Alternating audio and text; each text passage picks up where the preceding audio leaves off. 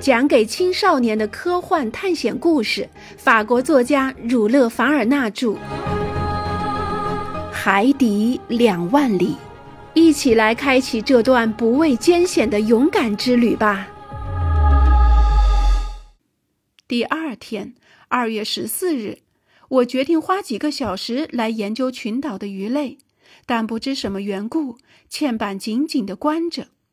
我确定了鹦鹉螺号的航向后，发觉它正朝着康蒂岛，即以前的克利特岛开去。当我乘坐亚伯拉罕·林肯号船只出发时，该岛正全面爆发起义和反对土耳其专制。但这段时期以来，起义结果究竟如何，我完全一无所知。尼莫船长与世隔绝，他也不可能告诉我的。于是晚上，我单独跟船长一起待在客厅里，也没向他提起这件事儿。再说，我觉得他寡言少语，忧心忡忡。过了一会儿，船长一反常态，叫人打开客厅的嵌板，然后他一边从客厅的这边走到那边，来回踱步，一边仔细地观察着水流。他这样做有何目的呢？我猜测不到，但对我来说，我得赶紧利用时间观察那些从我眼前游过的鱼群。在一群鱼里，我注意到了亚里士多德曾提过的，通常被人们称为海泥鳅的亚会甲虎鱼。这种鱼在临近尼罗河三角洲的咸水中尤为常见。在它们附近游动着半闪着光的大西洋鲷鱼。这种鱼是鲷鱼科的一种类，因为当大西洋鲷鱼出现在尼罗河时，便预示着河水即将泛滥，所以它们被埃及人视为神圣动物，并因此受到宗教仪式的款待。我同时还注意到一些身长三分米的异手鱼，这是一种鳞片透明的骨质鱼，青灰的颜色中夹杂着红斑点。这种鱼以大量的海底植物为食，所以鱼肉味道鲜美。古罗马的美食家对异手鱼的烹调方法就颇有研究。他们把异手鱼的鱼杂配上海扇的金锁、孔雀脑和红冠蛇，就做成了一道连维特里斯也为之心碎的佳肴。另外一类爱贴着鲨鱼的腹部行走的海底居民——硬头鱼，引起了我的注意，也使我回想起古人的做法。按古人的说法，这种小鱼会贴在船的轮机上，使船无法行进。在亚克西昂战争中，就有一条这样的鱼勾住了安东尼的船，使安东尼的敌手奥古斯特轻而易举地取得了战争的胜利。瞧，一个国家的命运到底是由什么操纵的？另外，我也看到了一些属于鲈鱼目的可爱的安蒂亚斯鱼。这种鱼是希腊人的神鱼，他们把猎杀经常来骚扰他们的海怪这一份功劳都归功于这种鱼。安蒂亚斯的意思是花。印度人从他们身上的闪亮的颜色，以及由玫瑰红到红色直到鲜红的色泽变化和背鳍的瞬间反光来辨认这种鱼。我正目不暇接地看着这些海中奇物，这时一个突然出现的意外打断了我的观察。一个带着皮囊的潜水人出现在水中，那不是一具随波漂流的尸体。而是一个用健壮的手臂划水的活人，他不时浮出水面换气，立即又潜下来。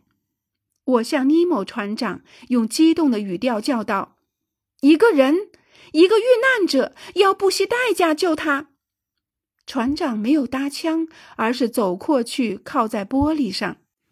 那个人游了过来，脸贴在嵌板上，看着我们。让我吃惊的是。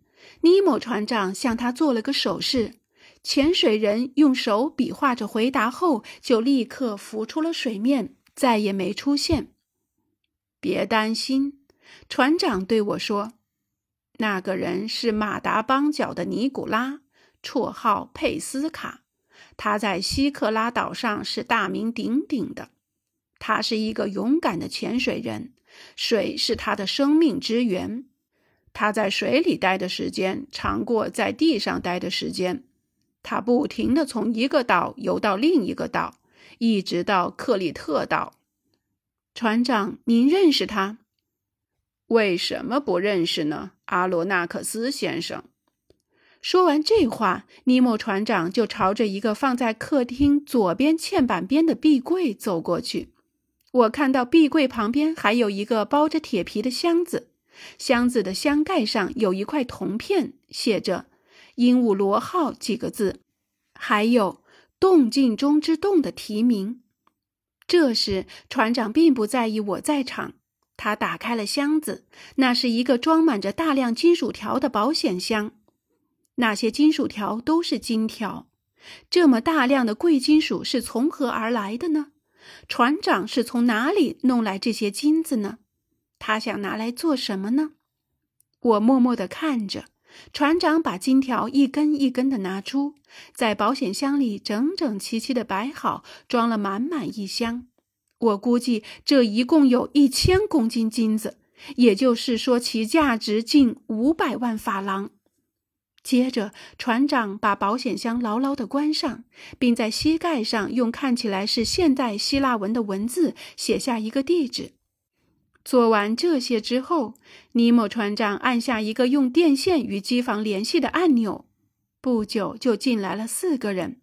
他们费了九牛二虎之力把保险箱推出了客厅。接着，我听到他们用复滑车把箱子拉到了铁梯上。这时，尼莫船长转身问我说：“您刚才说了什么，教授先生？”“没有说什么，船长。”那就这样吧，先生，晚安。说完这句话，尼莫船长就离开了客厅。我非常纳闷的回到房间里。我的纳闷是可以理解的。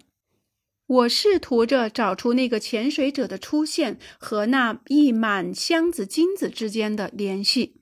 所以，尽管我想尽量让自己睡觉，但一切都是徒劳。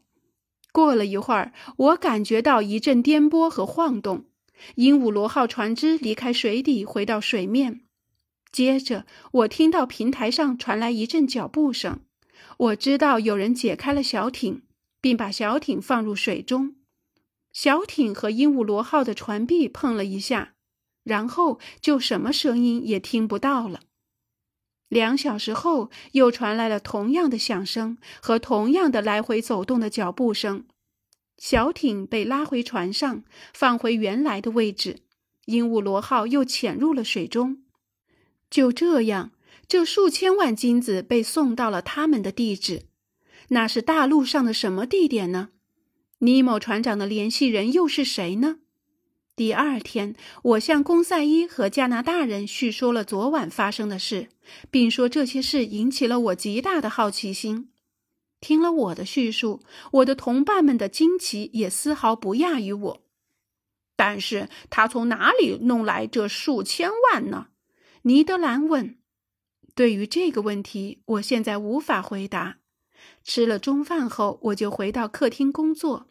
直到下午五点，我还在做记录。这时，可能是由于个人情绪，我感到特别燥热，必须脱下我的真丝外套才行。这种现象真是不可理解，因为我们不是处于高纬度的地方。此外，鹦鹉螺号船只是潜在水里的，温度是不可能升高的。我看了一下气压表，只是在六十英尺。这个深度，空气热度是不可能这么高的呀！我继续工作，但温度不断上升，简直到了让人无法忍受的地步了。船上着火了吗？我心里嘀咕着。我正准备走出客厅，尼莫船长进来了。他走进温度表，看了一阵子，就转身对我说：“四十二摄氏度。”我看过了，船长。我回答说：“温度再升高一点，我们就支撑不住了。”哦，教授先生，如果我们想不让温度升高，它就不会升高的。这么说，您可以随意调节温度了。不，但我可以离热源远点儿。那么热气是从外面来的？没错，我们是在废水流中行驶。可能吗？我叫道。请看，嵌板打开了。我看到鹦鹉螺号周围的海水都泛白了，一股流蒸气在水中搅生，海水像锅炉中的水一样沸腾。我刚把手贴在一扇玻璃上，就烫得缩了回来。我们在哪儿呢？我问。在桑多林岛附近，教授先生。船长回答说：“确切地说，是在尼亚卡蒙尼岛和帕莱亚克蒙尼岛之间的海沟中。我想让您看看海底火山爆发的奇景。”我还以为这些小岛的行程早已经结束了呢。我说，在火山地带上是没什么东西是静止的。尼莫船长回答说：“地球的这些地带总是受到地下熔岩的作用。在公元十九年，据卡西奥多尔和普林的记载，有一个叫多亚女神的岛屿在形成新岛屿的地方出现过。”不久，这个岛就沉入水波中。公元六十九年，它又浮了上来，但不久又沉了下去。从那时起到现在，这个岛生沉运动就静止了。但直到一八六六年二月三日，在流蒸气中，一个叫乔治岛的新岛屿在尼亚卡蒙尼岛附近浮现了。当月六日。这两个岛就合拢起来。七天以后，即二月十三日，又出现了阿莱卢艾莎小岛，在它和尼亚卡蒙尼岛之间隔着一条十米宽的水道。当这一现象发生时，我正好在这一带海域里，因此我就观察了整个地理运动的过程。圆形的阿莱卢艾沙小岛直径三十英尺，高三十英尺。由黑色的玻璃质熔岩夹杂着长石碎片构成。最后，在三月十日，一个更小的岛叫雷卡岛，在尼亚卡蒙尼岛附近浮出水面。从那以后，这三个岛便合拢起来，形成了现在唯一的岛屿。我们目前所处的海沟是在哪里呢？我问。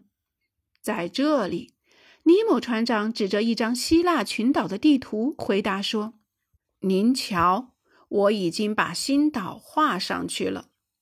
可是这条海沟可能有一天会被填平吗？有可能的，阿罗纳克斯先生。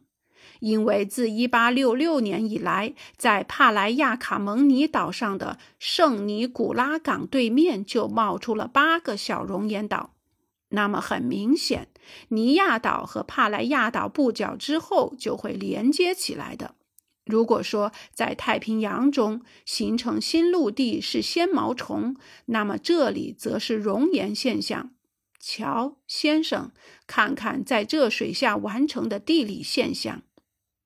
我走进玻璃窗，鹦鹉螺号停止行驶，热度越来越难以忍受。由于受到铁盐的染色作用，原本是白色的海水被染成了红色。尽管船的客厅紧密地关闭着，但仍有一股恶心的硫磺味渗了进来。我看到了一些猩红色的火焰，它们的光亮使船上的灯光都黯然失色。我浑身湿透，喘不过气，我都快被蒸熟了。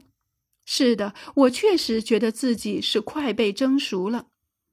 我们不能在这样废水里待太久，我对船长说：“是的，不然就不谨慎了。”尼莫面无表情地说。